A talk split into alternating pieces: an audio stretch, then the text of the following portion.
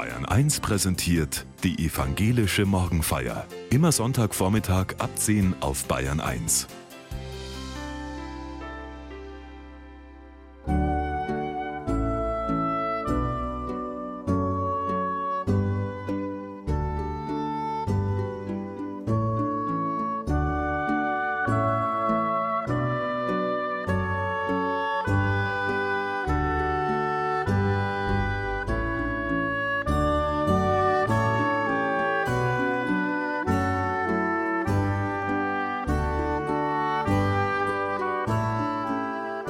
wieder erwachen wir wie in einem Albtraum von Gewalt und Hass.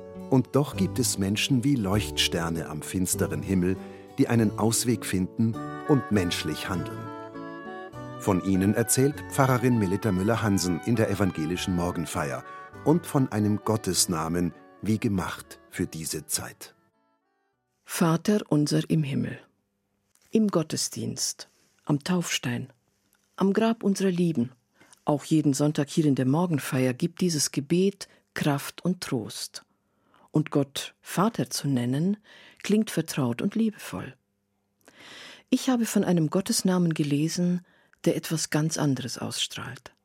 Da heißt Gott, du stilles Geschrei. Und alles in mir sagt, ja, das ist in dieser Zeit ein guter Name für Gott. Du stilles Geschrei. Das steht nicht in einer heiligen Schrift, liebe Hörerinnen und Hörer. In einem anonym überlieferten Brief aus dem späten Mittelalter taucht dieser Name zum ersten Mal auf. Man weiß nicht genau, an wen der Brief adressiert ist. Vielleicht hat eine Seelsorgerin ihn geschrieben, an einen Menschen in großer Zerrissenheit. Denn so beginnt der Brief.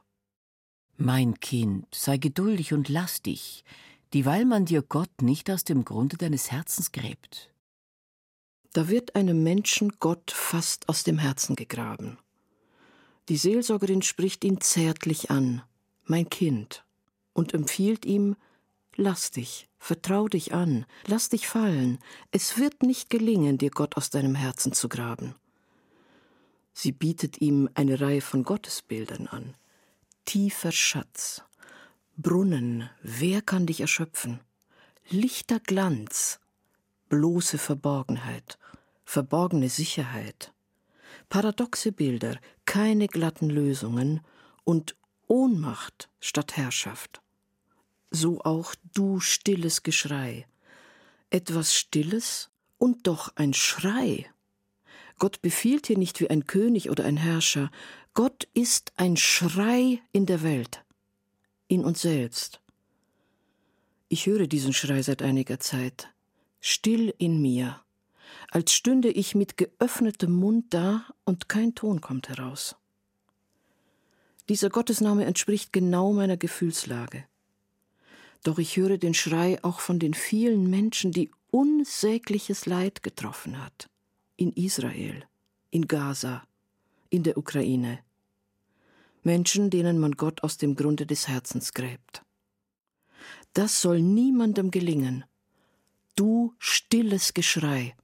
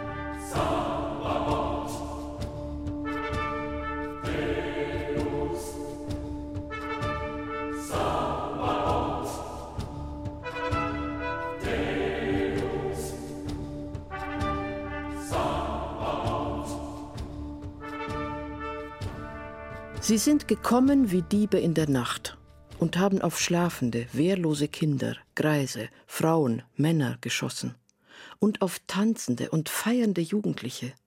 Sie haben sie getötet, als Geiseln verschleppt, So war das vor zwei Wochen. Der Hass der radikalen Hamas hat Menschen im Süden Israels getroffen, die selbst auf Frieden und Zusammenleben setzen mit den palästinensischen Nachbarn. Menschen, die sich von ihrer eigenen Regierung aber nicht geschützt fühlen, im Stich gelassen. Der schwärzeste Tag seit dem Holocaust sei dies für Israel.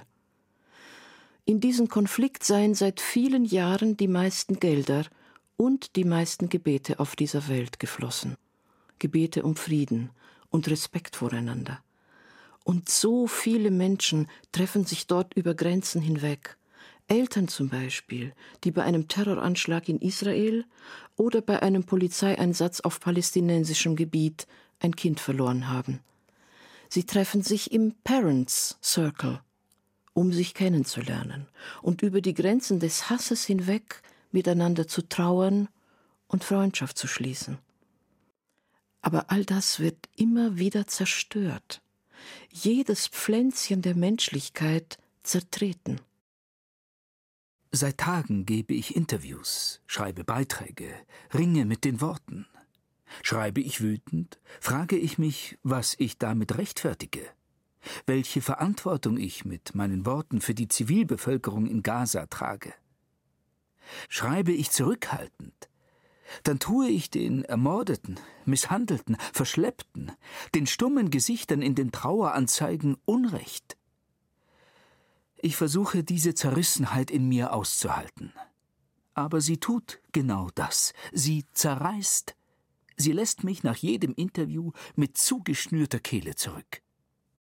So der israelische Schriftsteller Ofer Waldmann in einem Brief aus der Hafenstadt Haifa tödliche Verstrickung, Zerrissenheit. Und doch sagt er, er will versuchen, aus Trümmern eine neue Welt zu flicken, etwa mit dem arabisch-israelischen Supermarktbesitzer, der vor die Sammelstelle für die Evakuierten wortlos Lebensmittel türmte. Für mich sind diese Menschen wie Leuchtsterne. Sie leuchten ganz hell am finstern Himmel. Sie hören das stille Geschrei und finden einen Ausweg, menschlich zu handeln. Im Judentum haben sie einen Namen, die Gerechten, auf deren Schultern diese Welt ruht.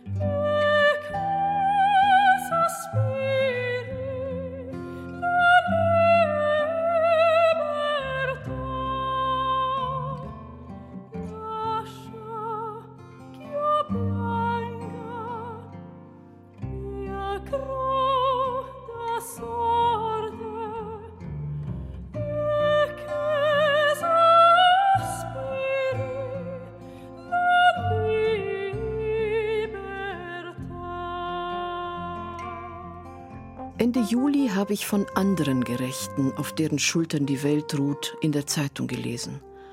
Und ihre dort abgedruckten Worte haben mich tief berührt. Sie sind Protestleute gegen Putin und seinen Krieg. Als Angeklagte eingesperrt in einem Aquarium, nicht mit Wasser gefüllt und bunten Fischen. Es ist ein großer Kasten aus stoßfestem Glas, hier sind sie eingesperrt, während man ihnen im Stadtgericht in Moskau den Prozess macht. Und bevor die Richter ihr Urteil verkünden, darf die oder der Angeklagte selbst noch einmal zu Wort kommen. Zwischen 17 und 81 Jahren sind sie alt. Dass das russische Volk nicht geschlossen hinter diesem Despoten steht, der dieses Land regiert, beweisen sie. Ich habe das oft gehört in den letzten Monaten. So sind sie eben, die Russen. Der Zar oder eben Putin, sie beugen sich jedem. Nein, es wandern viele aus, und es gibt sehr viele, die sich zu Wort melden gegen den Krieg und die verbrecherische Staatsideologie. Sie gehen auf die Straße, verteilen Flugblätter, fordern den Rückzug der russischen Truppen. wie der 62-jährige Alexei Gorinow in einer Stadtratssitzung. Er wollte auch einen Malwettbewerb für Kinder ausrufen, solange in der Ukraine jeden Tag Kinder sterben. Sein letztes Wort im Aquarium lese ich und komme gar nicht mit. Verwirrend, kompliziert, aber klug ist alles, was er sagt. Er spricht von Sonnenstrahlen, Lichtwellen, Galaxien, von der Lichtgeschwindigkeit. In dieser Situation. Plötzlich ist die kosmische Dimension des Lebens da im Gerichtssaal. Sieben Jahre Haft. Ist das viel oder wenig? Ein Sonnenstrahl braucht acht Minuten bis zur Erde. Die Lichtwellen eines in den Himmel gerichteten Scheinwerferstrahls erreichen den der Sonne nächstgelegenen Stern in gut vier Jahren. Fast zwei Drittel meiner Haftzeit. Bis zu unserem nächstgelegenen Sternensystem, der Andromeda-Galaxie, würde das Licht etwa zwei Millionen Jahre brauchen. Unvorstellbar viel? Denken Sie nur daran, wie viele Menschen vom Krieg in der Ukraine betroffen sind, der jeden von ihnen um Jahre eines friedlichen, normalen Lebens und einige um das Leben selbst gebracht hat. Und multiplizieren Sie das. So groß ist die Verantwortung, die auf uns allen liegt. Maria Ponomarenko, Journalistin, 44 Jahre alt, hatte einen Beitrag über den Luftangriff auf das Theater von Mariupol verbreitet. Glauben Sie, ich werde weinen und in Hysterie verfallen, weil Sie mich zu achteinhalb Jahren Gefängnis verurteilen? Nein, das ist nur ein neuer Lebensabschnitt. Und glauben Sie mir, hinter Gittern gibt es viel mehr anständige Menschen als in der Regierungspartei einiges Russland. Wie klug, wie besonnen diese Menschen sprechen das geht mir immer noch unter die Haut. Poesie ist auf ihrer Seite, Schönheit und ein großes Paradox. In einem Land, in dem eingeschüchtert, gelogen und gehetzt wird, ist der gläserne Käfig, aus dem Sie sprechen, der letzte Ort, an dem man in der Öffentlichkeit freireden darf. Ausgerechnet dort, wo sich die Staatsgewalt in all ihrer Brutalität zeigt, hat die Wahrheit eine Chance und ein Zuhause und die Freiheit. Der bekannteste unter den Gefangenen, der 41-jährige Wladimir Karamursa, der schon zweimal vergiftet wurde und immer knapp überlebt hat, bekommt kurz vorher ein Vierteljahrhundert Straflager. Er sagt, er tue all das aus Liebe. Ich weiß, dass der Tag kommen wird, an dem sich die Finsternis über unserem Lande auflöst. Dann wird unsere Gesellschaft die Augen öffnen und erschrecken, welch fürchterliche Verbrechen in ihrem Namen begangen wurden. Mit dieser Einsicht wird ein langer, schwerer, doch für uns alle so wichtiger Weg der Genesung und des Wiederaufbaus Russlands beginnen. Die Rückkehr in die Gemeinschaft der zivilisierten Länder. Sogar heute sogar in der Dunkelheit, die uns umgibt, sogar in diesem Käfig, liebe ich mein Land und glaube an seine Menschen.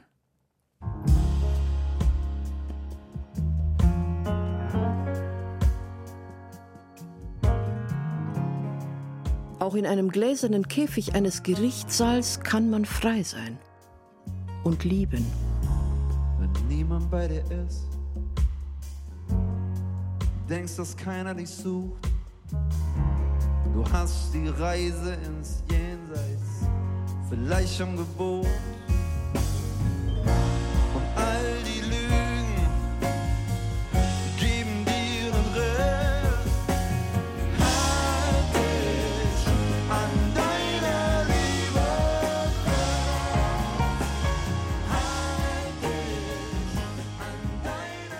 Liebe Hörerinnen und Hörer, was mag in diesen Menschen vor sich gegangen sein, bis sie zu ihrer Entscheidung gefunden haben, nicht zu schweigen, ihre Jugend und ihr Leben zu riskieren?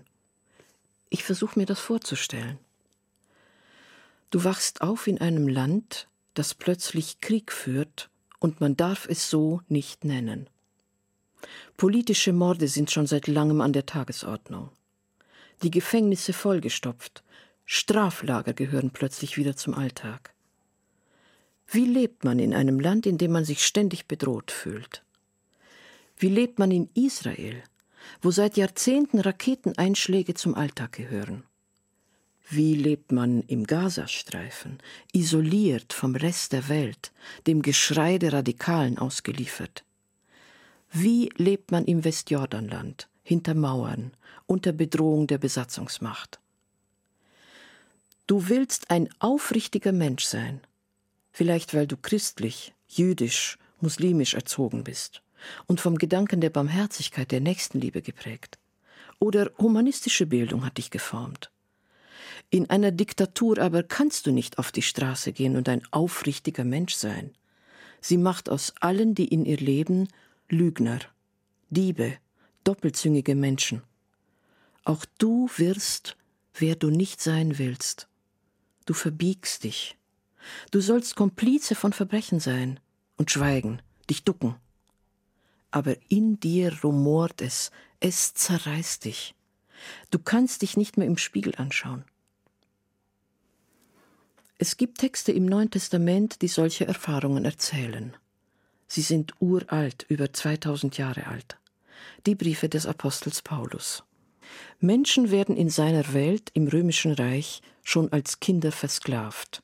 Steuern und Abgaben lassen viele verarmen. Auf der Suche nach Arbeit verlassen sie ihre Heimat und landen dann oft in den Elendsvierteln der großen Städte. Krankheiten, Ausbeutung, Gewalt sind an der Tagesordnung und bittere Armut. Die menschenfeindliche Übermacht des römischen Reiches hat alle im Griff. Paulus hat einen Namen für diese Übermacht. Herrin Sünde. Etwas von dieser Übermacht erlebt er am eigenen Leib, und es zerreißt ihn, er leidet darunter. Dann schreibt er Briefe an die Gemeinden in Thessaloniki, in Korinth und auch an die in Rom, in der Hauptstadt des mächtigen römischen Reiches. Hier findet er eine Sprache für diese Zerrissenheit, klar und wahr bis heute. Sünde ist die Macht, die den Menschen daran hindert, das zu tun, was er liebt. Wir wissen doch, dass die Tora von der Geistkraft bestimmt ist. Ich aber bin durch mein begrenztes menschliches Dasein angreifbar, verkauft unter die Gewalt der Sündenmacht. Was ich bewirke, durchschaue ich nicht. Ich mache nämlich nicht das, was ich will, sondern was ich hasse. Das tue ich. Das Gute, das ich will, verwirkliche ich nicht. Aber das Schlechte, das ich nicht will, das vollbringe ich. Wenn ich aber das tue, was ich nicht will, dann bestätige ich damit, dass die Tora heilbringend ist. Denn mit allem, was mein Menschsein im Innern ausmacht, habe ich Lust an der Tora Gottes. Ich sehe aber ein anderes Gesetz, das mit den Gliedern meines Körpers gegen das Gesetz meiner Sinne zu Felde zieht.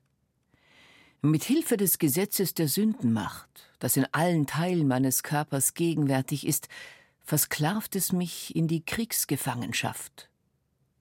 Ich geschundener Mensch, wer rettet mich aus diesem von den Mächten des Todes beherrschten Dasein? Dank sei Gott durch Jesus, den Messias, unseren Befreier. Man kann diese Zeilen des Paulus unterschiedlich deuten und verstehen. Man kann sie lesen als eine grundsätzliche Aussage über uns Menschen. Das Gute kann ich überhaupt nicht vollbringen. Ich werde immer scheitern. Der Mensch ist schwach, Gefangener seiner Ängste und seines Egoismus. Man kann diese Zeilen aber auch anders lesen. Paulus sagt am Ende, was rettet mich aus diesem von den Mächten des Todes beherrschten Dasein?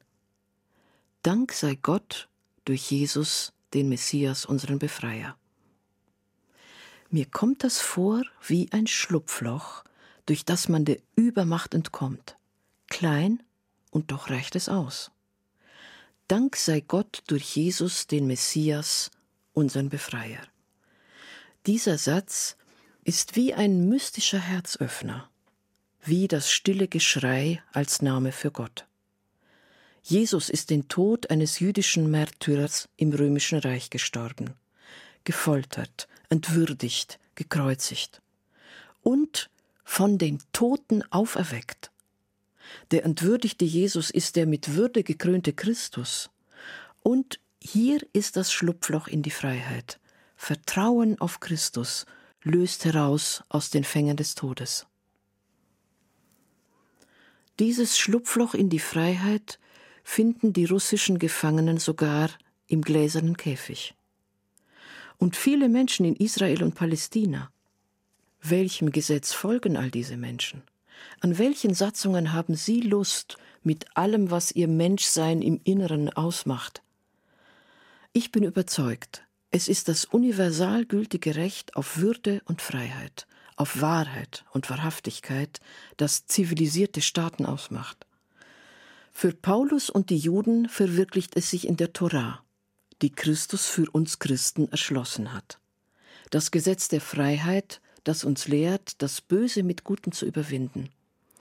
Und uns Christen zeigt sich das Schlupfloch in die Freiheit im auferstandenen Christus, im Bild des mit Würde gekrönten Menschen, gekreuzigt und auferstanden, das größte Paradox unseres Glaubens.